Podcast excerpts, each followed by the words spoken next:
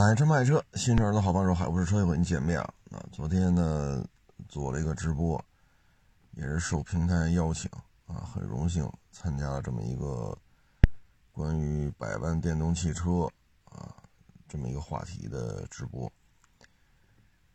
现在市面电动汽车呀，这个甭管涨价降价啊，反正基本上走量的就是这些。呃，十万、十几万、二三十万，走量的基本就是这些，啊，你真是弄到一百、一百多，你这样电动车其实销量还不如同价位的油车。嗯，这个原因呢，嗯，怎么说呢？你看现在，就说百十来万，啊，百十来万的这些车型的消费群体呢？它的消费能力是毋庸置疑的，但是它需要得到的是什么呢？啊，你比如说这个品牌啊，你说比亚迪要出这个百万级的啊，特斯拉卖一五一六一七那会儿卖了很多百万级的啊，包括高和啊六七十万啊，ES 八大顶配当年也五十多万。嗯，当年吧，啊，一五一六啊，你看那会儿那个百万级的特斯拉，我们以一五年为例吧，那现在卖多少钱呢？现在的残值就是十几万，而且这种车其实你收回来压力也比较大，啊，你比如说电池坏了，这怎么算呀？你说你十几万收回来卖十几万，你这车挣多少钱？它这电池要出现问题怎么办？电机出现问题怎么办？而且这种车维修费用很高，啊！但是你看一五年的奔驰 S，啊，配置低点的四十多，啊，如果是配置高，啊，这个排量大、车况特别好的，那就得过五十了，啊！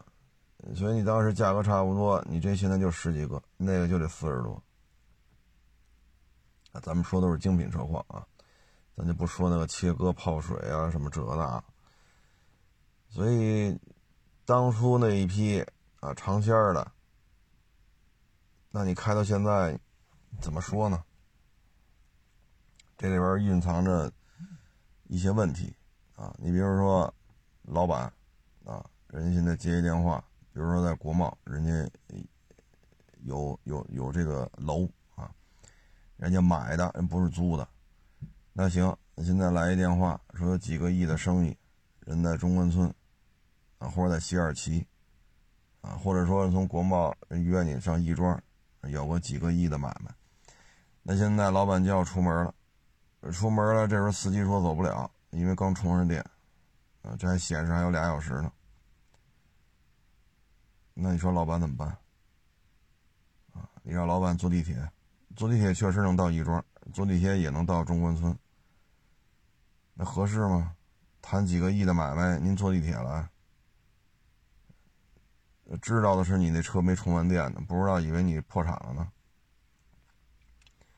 你再比如说，你像这种富豪啊，家里有几辆百万级豪车的，人家可能东北有买卖，内蒙、新疆有买卖，海南、成都、上海人都有买卖。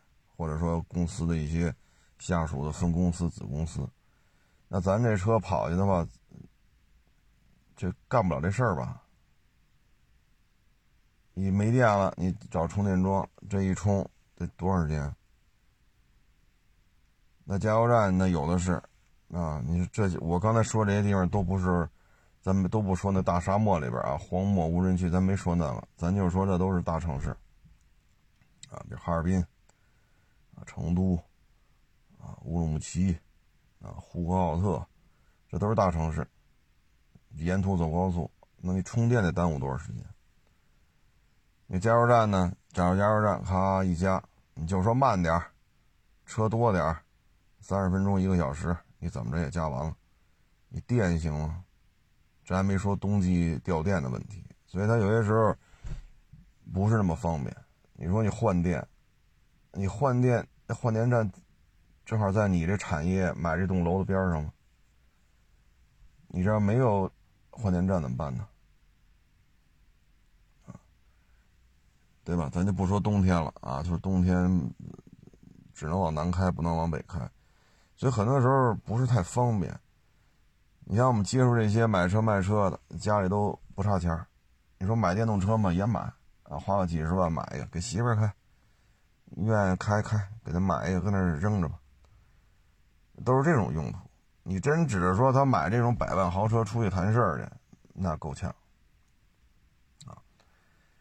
你说这圈层，对吧？这开的什么呀？L M 三百，你这开的什么呀？迈巴赫，那开的什么呀？G 五百，这开的什么呀？这开的是宾利天越，啊，那开的是什么呀？那开的是那帕拉梅拉，那这个圈层大家聚一块吃个饭聊会儿天啊，说点事儿，那可能有些事儿他也就签字签合同，他这是分圈层的。啊你说你开一个特斯拉 Model 三，二十二三万，或者你开一个比亚迪汉，啊，人这一一都是谈买卖，你怎么聊啊？这个圈层他就是这样了，啊，他就得买迈巴赫，那就得买 LM 三百，他就得买 G 五百、G 六三，他就得买个天悦，啊，他必须他得买，你甭管一手二手，他得买。啊，你你开个 A 六，开个宝马五，就差点意思。因为圈层到这儿了，你怎么办呢？所以你这个百万电动车，你对于这些大老板来讲，你充电这么慢。你比如说刚开车回来，啊，比如说秦皇岛有个买卖，咔开回来了，开回来快没电了，这就，啊，因为秦皇岛到北京这也不是说三五十公里，小几百公里，开回来没电了，好，司机刚充上电呢。这来一电话，啊，这个几个亿的大买卖，咱可以签了，啊，带上法务，带上财务，亦庄见个面，或者中关村见个面，你去不去？去，楼下那刚插上，刚插上，且充呢，啊，所以他有些时候，嗯，再一个呢，就是现在这些车因为卖不动，所以卖不了调价。你比如说 EQS，啊，去年年底的时候优惠二十。现在呢，优惠有些地方优惠到四十，一个一百多一点的车，你半年的时间优惠二十，优惠四十，作为富豪们来讲，开出去也没面子。啊，他们这个阶层不是说我只买优惠的，不买加价，你这点钱对于他来讲，他不考虑这些。你说耗油量高，耗油量低，对吧？这电动汽车。那他不烧油，他得省油去。对于他们来讲，他他需要考虑这些问题吗？他需要吗？啊，可能一年挣几千万，你跟他说这车得交车船税，得交好几千呢。人家觉得听你说这些是在浪费人家的时间。一年三百六十五天，人一年挣半个亿，一天要挣十几万。每平均下来，每天纯利十几万，然后你这叭叭叭叭叭叭，这油钱，你看这一升七块啊，还是八块啊，还是多少？你还得交这个大排量，还得交这个车船税啊，这排量大这个那，你换一次机油一千，人觉得听你说这些是在浪费人家的时间啊，所以这个圈层呢，考虑的是什么呀？说见个客户啊，啊，接待一下客户啊。不要考虑这么长时间的充电，啊，包括你说冬天往不往北开，我不能说因为买一个一百万的电动车，我长江以北的买卖全全都关了呀，不能这么聊吧，对吧？那人家 因为买这车，长江以北的买卖全关了，这也不合适吧？这个，所以方方面面吧，这些车你可以做出来，你可以卖这价。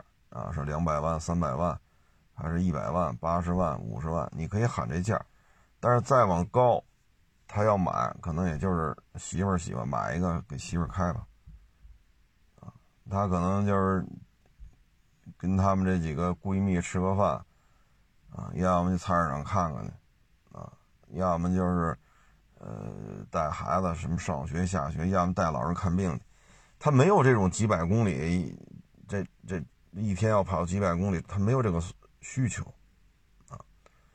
所以这些车现在不好卖，它跟这些三十万、二十万、十几万的电动车相比，它卖的真是太难了。或者说，它就跟同价位的油车相比，它能卖的很困难，很困难。你看 EQS 和奔驰 S 以及奔驰 S 迈巴赫，这仨车是不是一家的呀？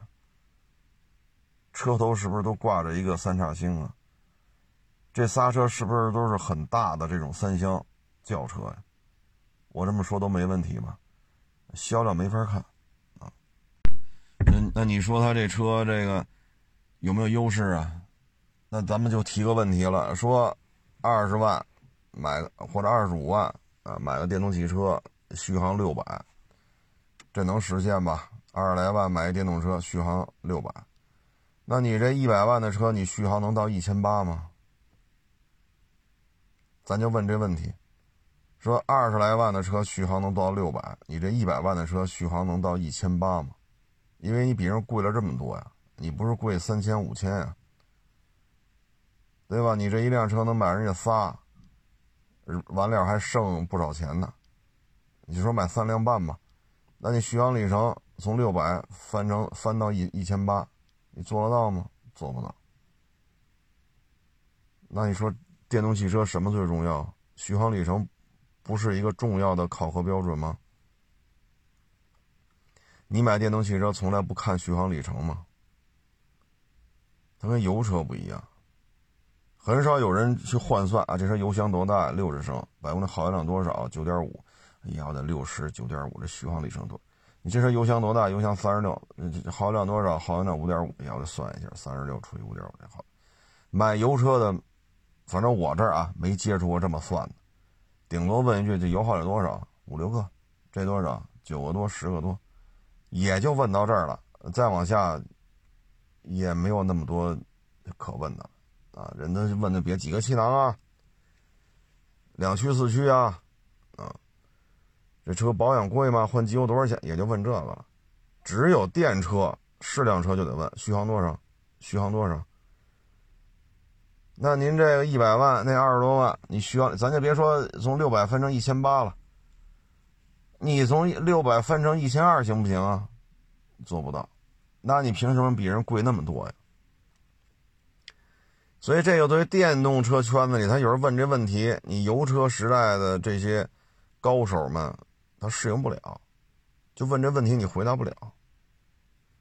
啊，你说我这个大 S 是吧？迈巴赫大 S。啊，七系 A 八，啊，你说我这些车，啊，我这底盘功力极其的深厚，啊，我现在到了电动的，就是电动大 S、电动 A 八、电动七系，你看我这个十八米变这个穿装紧急变线，我紧急变线要把 ESP 关了，你看我这个底盘极限、车身姿态、穿装速度，对吧？紧急变线的速度，你说这些现在的消费群体不关心。他只关心屏有多大，车机系统有多利索，车机互联能多利索，L 几的自动驾驶，他只关心这些。至于说你这车啊，一百到零刹车倍儿短，假如说能做到三十七米，啊，然后热刹车、冷刹车极其稳定，你的刹车系统性能极其的出色，没人看，人家只关心什么呀？你看我这车啊，二十来万，零百加速三秒多。这个圈子里他就不问一百到零多少米了，但是油车时代呢，一问零百多少，一百到零多少，紧急穿桩、紧急变线多少，十八米穿。电车时代没人关心了，没有人去关心它底盘在紧急情况下的底盘稳定性是怎样，没有人关心。而这些事关安全，而这些需要大量的成本，大量的成本。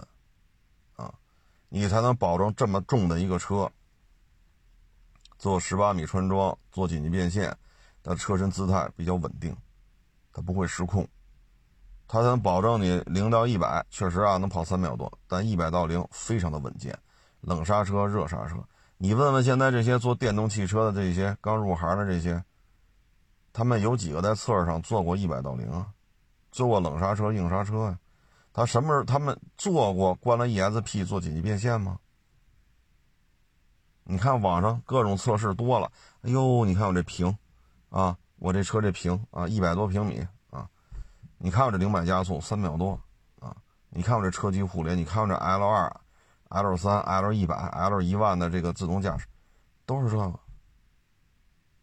你看这些玩数码转行过来的这些汽车，包括现在就做电动汽车的这些原来汽车油车时代的这些自媒体这些博主，他有几个拿电动汽车去做穿装，去做一百到零，只是在这说零到一百。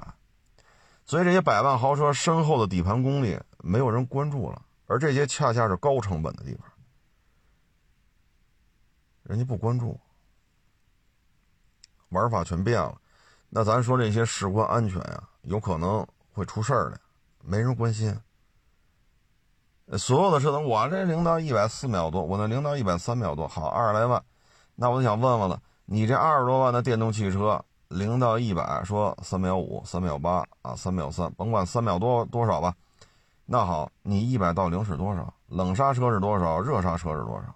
然后你这刹车盘、刹车片、刹车的这个分泵、总泵。你刹车油管就这一套，刹车卡钳啊，说两活塞、三活塞啊，一百个活塞，甭管是什么样的，你这一套多少钱？你这车，你这一套刹车多少钱？那那迈巴赫那一套刹车多少钱？宝马七那一套刹车多少钱？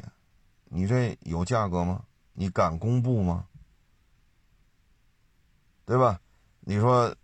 这个迈巴赫，这个三点零这跑不到三秒多。好，那法拉利呢？兰博基尼呢？九幺幺呢？这些车能不能做到零百加速三秒多？他们做到零到零到一百三秒多，他们的刹车盘、刹车片、刹车卡钳啊，说几活塞这个那对象，一百个活塞、一千个活塞啊，什么分泵、总泵、刹车线，这些一套下来，这些车需要多少钱？而你这二十多万的这些刹车又需要多少钱？刹车是非常耗钱的，非常非常消耗资金的。包括刚才说那个十八米穿装紧急变线，把 ESP 关了去做。这些说拉杆、横拉杆、竖拉杆、纵臂啊、横向、纵向啊，都很多复杂的这种纯铝的铸造的啊，然后这些成本是看不出来的。那在这种情况之下呢，你百万豪车，你跟玩法不一样的电车去 PK，你怎么去 PK？你说我一百到零冷冷刹车、热刹车极其稳定，买这个电动车他不看。你跟他说我这车紧急变线，车身姿态非常的稳定，我紧急变线能做到六十以上，那人都不知道六十啥意思啊？十八米穿装六十以上啥意思？紧急变线能做到一百一，紧急变线做一百一是啥意思？没有用，人家本能反应就是这个，所以这百万豪车一旦进入电车圈子，那很多问题现在解释不了。你比如说三十万、二十来万人续航六百，那您这一百万你能跑一千八吗？你跑不了。三十多万的电动汽车零百加速，假如说三秒八，那你这车卖一百万，你零到一百加速应该一秒啊，那你能做到一秒吗？你也做不到。那人家三秒多，你也三秒多。这时候没有人关心热刹车是多少，冷刹车没有人关心这些，所以在现在这种销售氛围当中，很多问题确实也没有办法啊，所以就存在像 EQS 一百零几万的车，没卖几个月优惠二十，现在个别店面甩到六十多，也就是说从一百零几降到六十多，降四十万，还是卖不动，玩法不一样，圈层不一样。作为电动汽车来讲呢，我觉得现在可能就是相对低价位的还行吧，几万、十几万、二三十万，啊，你价位再高，说四五十，那你销量就不可能高。说单一车型一年卖三十万辆，目前看够呛，目前看够呛。啊，说这车五十万一年卖三十万辆，这目前反正是做不到。说这车三十五万一辆，一年能做到三十万辆，目前也做不到。啊，你看毛豆 Y 卖多少辆？十小几万，只卖了十小几万。啊，毛豆三，说这销量高，卖了几十万。那毛豆三，二十小几万的价格，起步价就这就这就卖二十小几万，二十出头。你说你加点这选配，加点那选配，那也是二十来万呗，对吧？也就二十来万。那因为什么呢？你再往高，说到了说四五十个，那这个圈层呢，说实话，对于油钱多少钱，电钱多少钱，他不太关心。他也不太关心你的这个车不需要换机油，他买那个宝马五啊，啊或者什么 GLC 啊，是吧？说那个还需要换机油去，他对于这个钱这些钱不是太敏感。他们需要可能更多的是一种社会认同感，一种身份，啊，一种地位的一种显示的途径，显示的一种形态。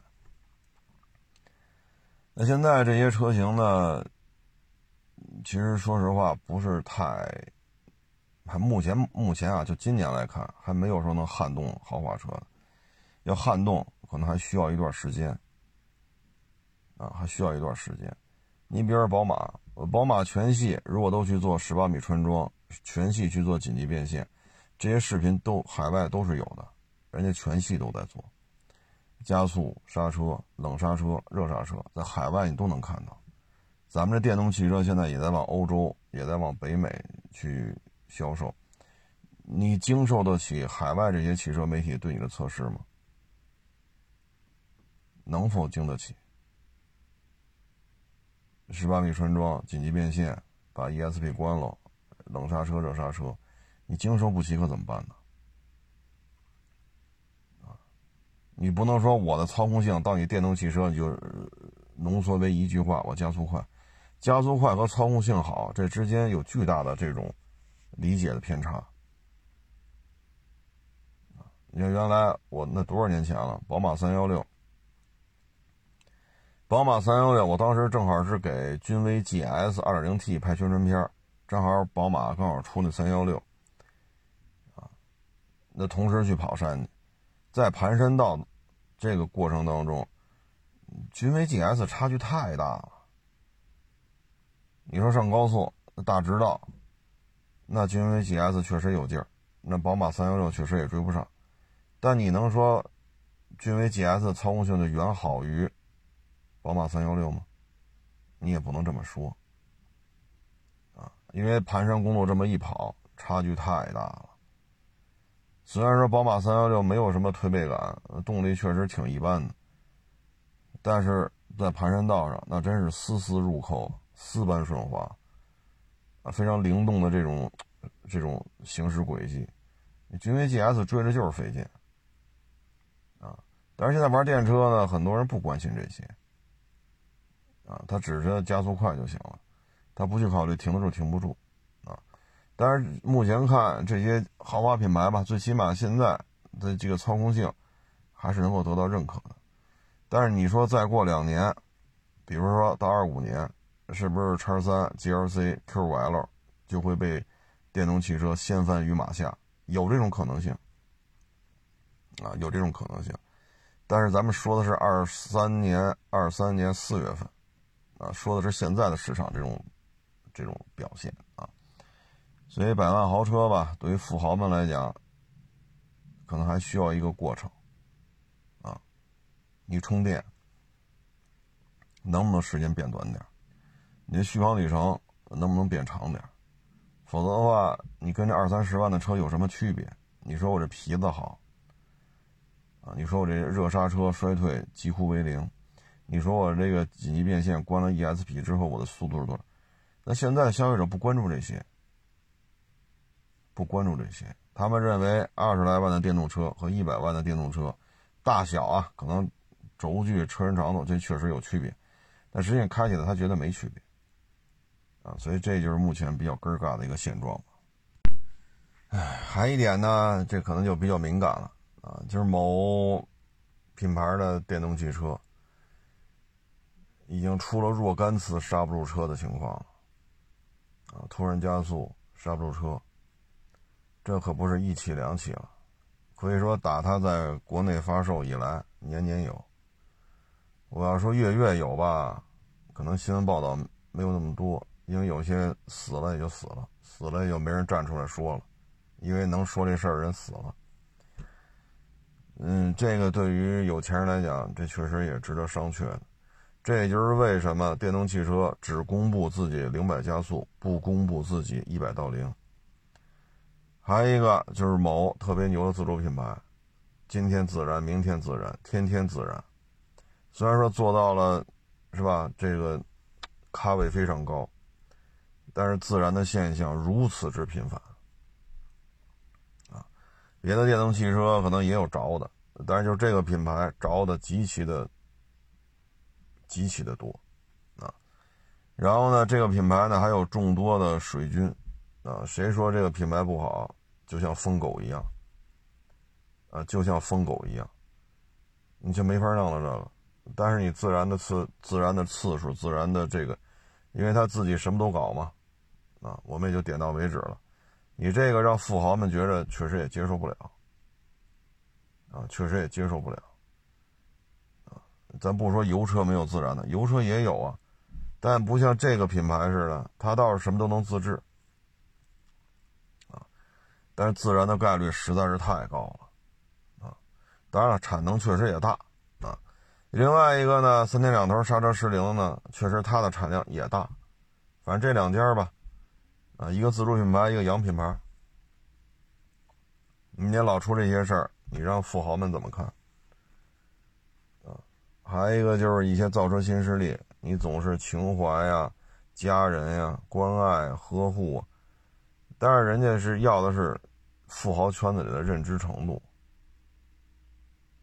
你这方面做不到，啊，做不到。包括我有时候跟一些车主聊，造车新势力。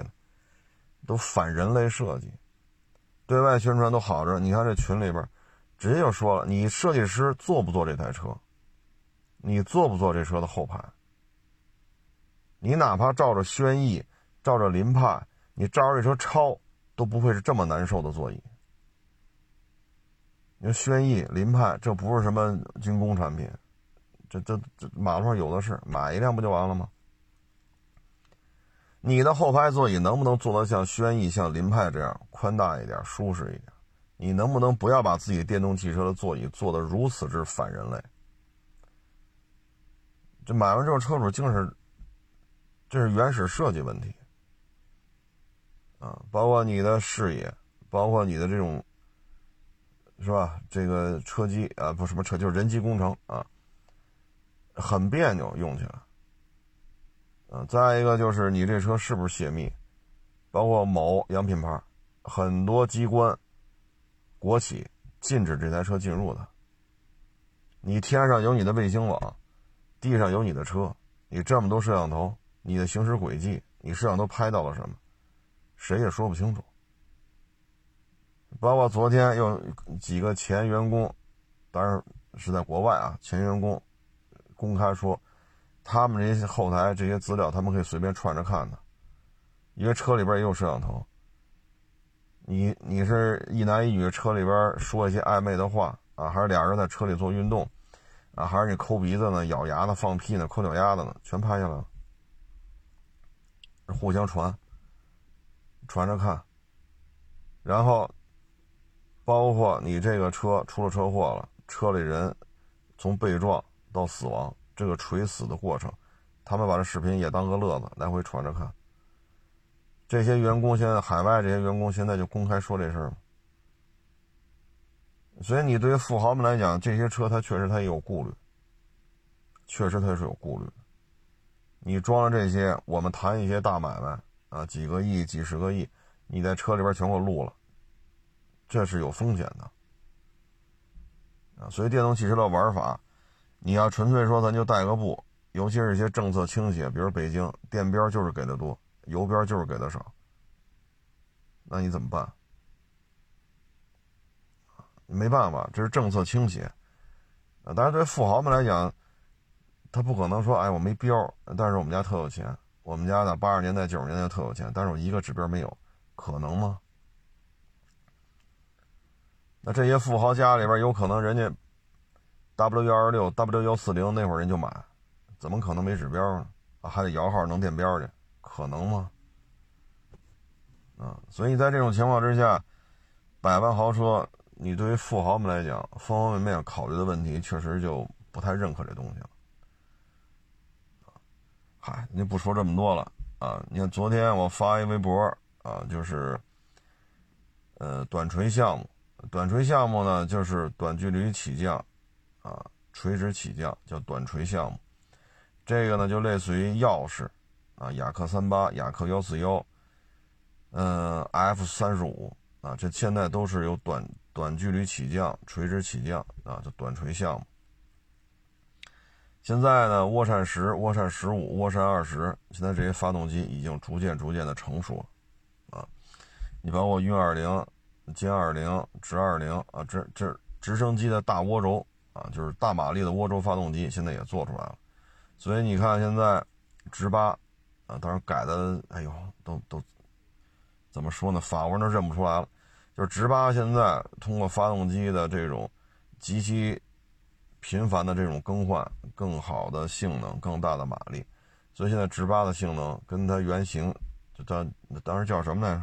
超级大黄蜂啊，跟那会儿相比，性能有了翻天覆地的变化。所以在这种情况之下，发动机咱们已经基本上实现了成系列的自制。那现在十八吨左右这个推力啊，现在这个发动机已经装到歼二零上了啊，嗯，然后运二零也开始换装国产发动机。那前两天呢，有个消息，不知道大家关注没有？就是白俄罗斯总统的座机波音是七三七吧，好像是。由于白俄罗斯支持俄罗斯，所以白俄罗斯总统的这架专机。被美国人远程锁定了。现在看这事情，应该说万幸。如果你的飞机在飞行过程当中被美国人远程锁定，那就是机毁人亡，直接让你这个国家的领导人直接就可能连个尸首都找不着了，就呃，大飞机掉地下一爆炸，那可能能炸个胳膊腿就不错了。所以这是在飞机停机坪上被远程锁定。那现在我们就可以理解，就是说，我要是买了你的发动机，装到了我的 C 九幺九上，我这发动机会不会也出现一些莫名其妙的问题？这些都是值得探讨的事情啊，值得探讨的事情。你包括伊朗啊，用西方的这种电脑操作系统。它的核反应堆、核材料，这包括这那，最后由于这些操作系统都是美国人，那最后这些东西都出了问题啊！尤其是就是前两天白俄罗斯总统的波音专机被美国人远程锁定啊！我们再看看 C 九幺九上装的也是大老美的发动机所以这就是为什么国家花大钱要去搞。涡扇十、涡扇十五、涡扇二十，包括直升机上这些大马力的涡轴发动机，啊，为什么要搞这些？所以自主研发这什么时候都是应该做的，啊，因为这里边牵扯了太多你无法想象的东西。因为现在大老美做事无下限了，啊，做事无下限。短锤项目呢，那个是上面有日期，大家可以看啊。点开图片，二零一五年的事儿。二零一五年到现在，啊，这一说也得八年到九年了，啊，八年的时间总是有了。但是现在短锤项目没有听见什么风声，啊，不清楚是怎么考虑的。按理说八年的时间了，这个你是在歼三五的基础上改。还是歼二零的基础上改，还是歼十的基础上改，啊，还是怎么怎么改？八年了，这现在也没什么动静，啊，这个，嗯，不应该，按理说，啊，不应该，因为歼二零都出双座版了嘛，啊，歼十都出到歼十 C 了，啊，然后歼三五都已经搞了。四个版本了，就是四代了，啊，歼三五的1.0版本、2.0版本、3.0版本，到现在正式定装。因为我看已经刷上军方那种正式的飞机的这种车身呃什么车身了，就是机机飞机外观这个油漆了，就涂装啊。但是短锤项目现在没动静，我现在有一种感觉呢。首先就是依依照现在歼二零啊、歼三五啊、运二零啊、直二零啊，就这么多飞机都搞出来了，包括直八改的亲妈都不认识了啊，弄得简直就是，哎呀，这这材料的进步、发动机的进步、航电的进步，包括飞机气动外形设计的能力的提升，现在直八弄的已经是，你说它是一架全新的飞机也不为过啊。所以造一个短锤项目，我觉得现在技术层面应该不是太难了。八年的时间还解决不了吗？我现在主要就是是不是有可能在零七五、零七六以后，他们会以无人机作为一个打击能力的一个提升啊？你比如说零七五、零七五现在只有直升机啊，有说三十架的，有说四十架，哎，甭管几十架吧，反正。二三十架直升机总是能搭上的，毕竟四万多吨啊，这吨位是确实在这摆着呢。那现在这情况就是什么呢？它像零七五，现在咱们假如说没有短锤这种战斗机，那如果用无人机也可以实现类似的打击效果，而且无人机咱们做这个成本会更低啊，作战时候的这种顾虑会少一些，因为你有人驾驶和无人驾驶，你首先要考虑不能让飞行员出事儿。这是第一要素，但是无人机就无所谓了，它就没有人，你没有那么多顾虑啊。所以现在我觉得是不是要这么玩了？因为歼二零双座版现在大体的传闻，这个应该是无人机、无人僚机的中枢神经，前座负责驾驶，后座负责指挥这个僚机编队，僚机编队都是无人机。现在有这么一种说法，所以歼二零必须做一个双座版，那后座只是负责僚机的这个作战的这种指挥。啊，所以是不是短程项目综合研判，可能无人机打起来更放得开？啊，不用顾虑飞行员的这个问题，因为它没有人，它是无人机啊，有可能啊，有可能。嗯，零七六呢，反正都在传说已经开始建造了，啊，零七五，反正这玩意儿大家伙也也已经有服役了三艘了吧，或者说下水加服役三艘。如果上零七六的话，这个确实也是够超前的，因为四万吨的两栖小航母只有美国有，其他国家最多就到两万吨。所以能做到四万吨的就俩国家，一个中国，一个美国。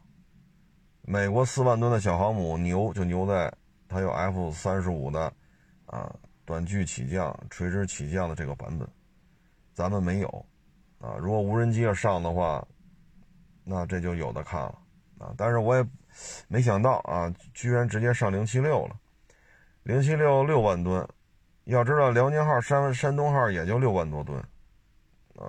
咱们弄个两栖航母要干到六万吨。昨天我在微博发的时候，有网友说打台湾不需要这玩意儿，我就这么跟您说：吉布提绝对不是最后一个海外的军事基地。那当然了，咱们是叫什么后勤补给点，吉布提绝不是最后一个。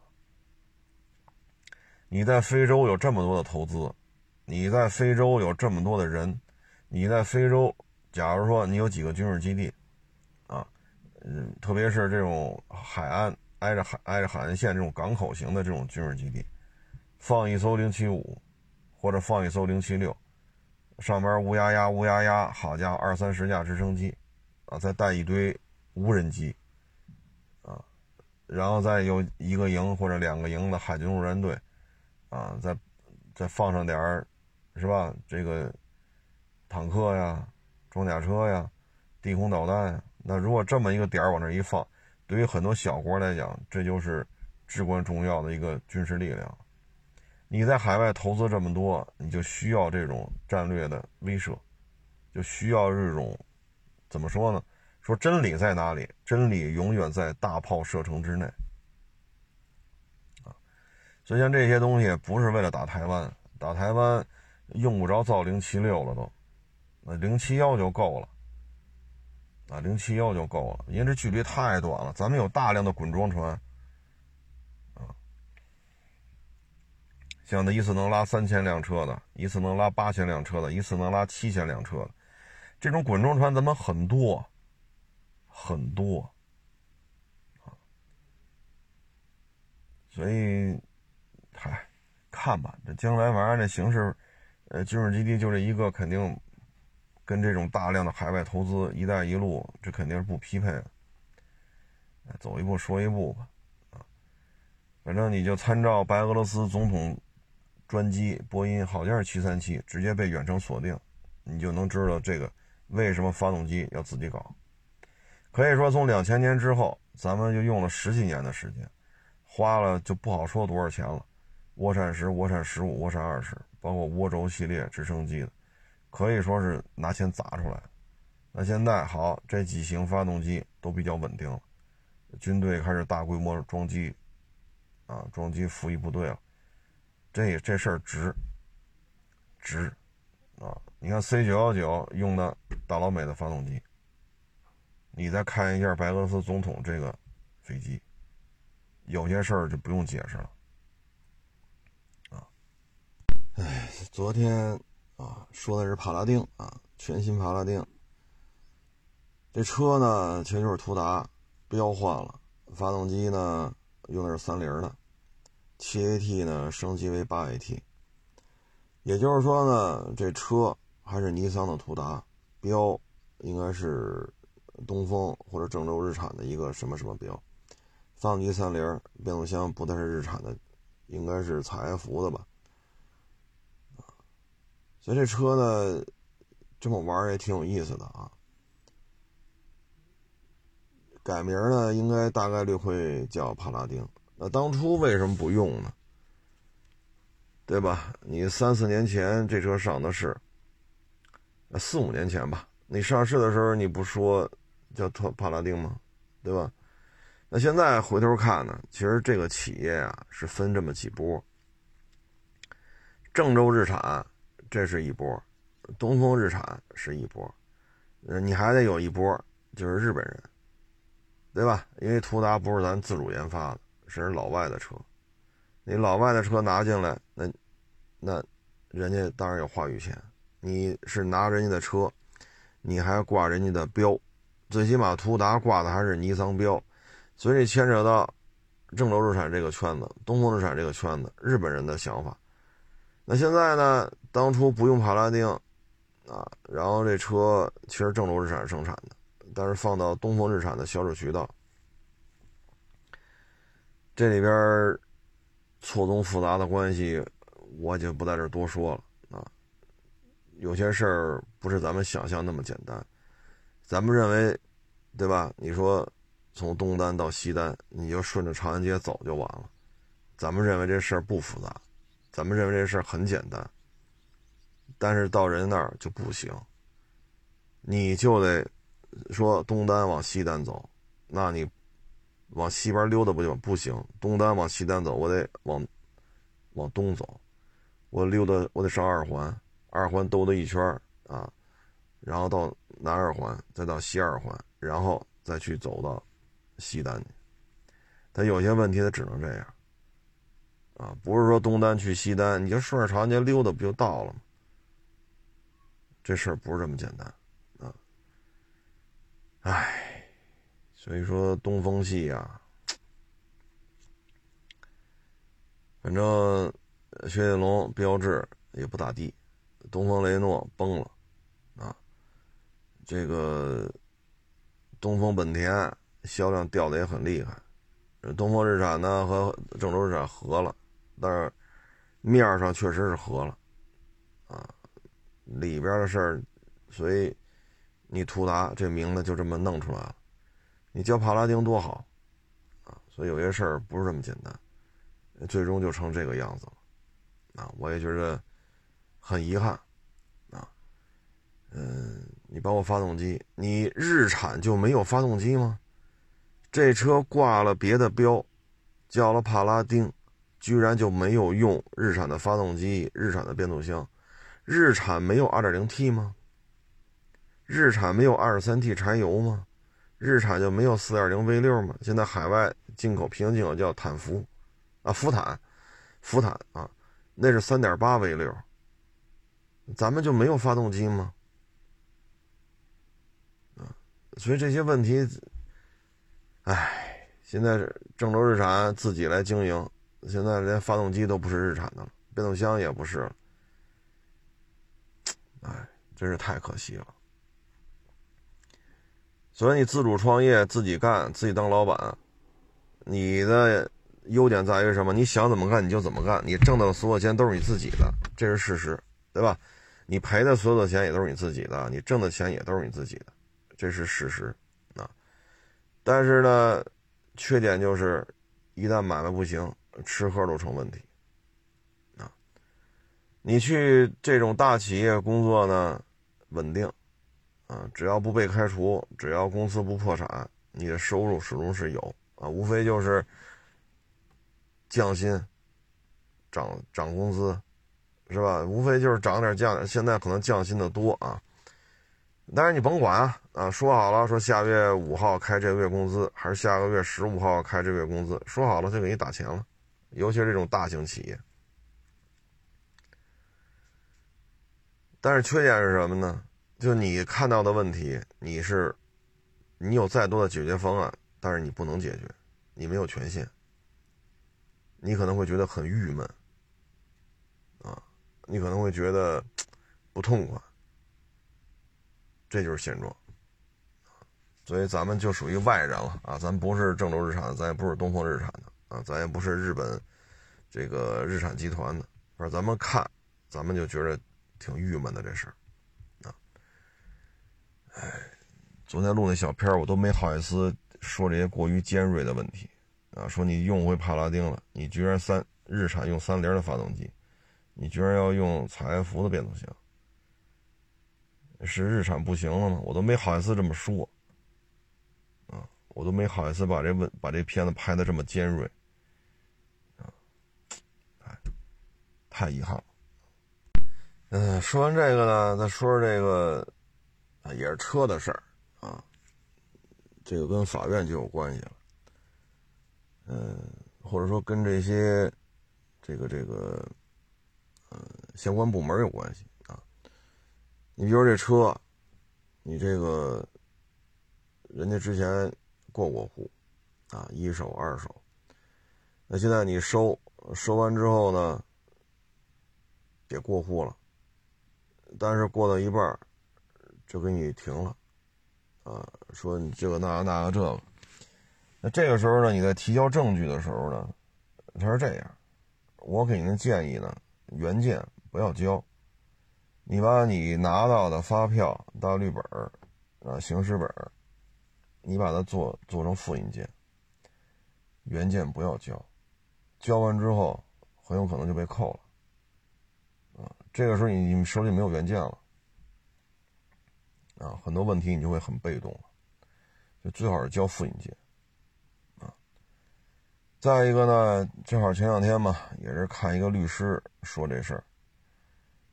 你在法院呈交证据的时候，一定要注意，啊，不是所有的收你提交的合同原件、借条原件，啊，或者一些单据的原件，不是所有人都特别规范。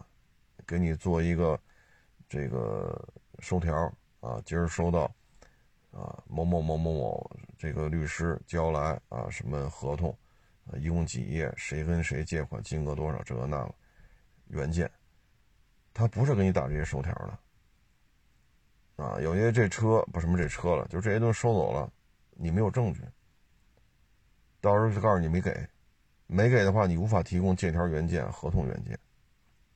那这官司你能赢吗？对吧？你说你借了，你你你有一千万，你借给我了，我给你打一千万借条，结果你把借条交上去了，他告诉你丢了，但是他不跟你说丢，他说你没交。那这官司你告我，这一千万，你你能赢吗？所以呢，就是一定要提供复印件。我个人建议呢，如果当庭提交原件，这还靠谱点为什么呢？当庭提交，现在就以北京为例，各个法院它都是有监控的，而且监控是多个摄像头。这法院这审这个审判厅，这个房顶挂着好几个监控，啊，有声音有画面。再一个呢，法院开庭它是有书记员的，啊，他要把你说的话都要做记录的。那这个时候你提交了原件，啊，这是有记录的，我是给了你了。你这时候再说丢了，你没给我，然后你说你丢了，你是说不通的。但是你要庭前，开庭前你提交这些，一定得注意。包括我前两天也是看一同行，一个车过户过一半给扣了。你拿着证原件的大绿本、原件的行驶本、原件的这个、原件的那。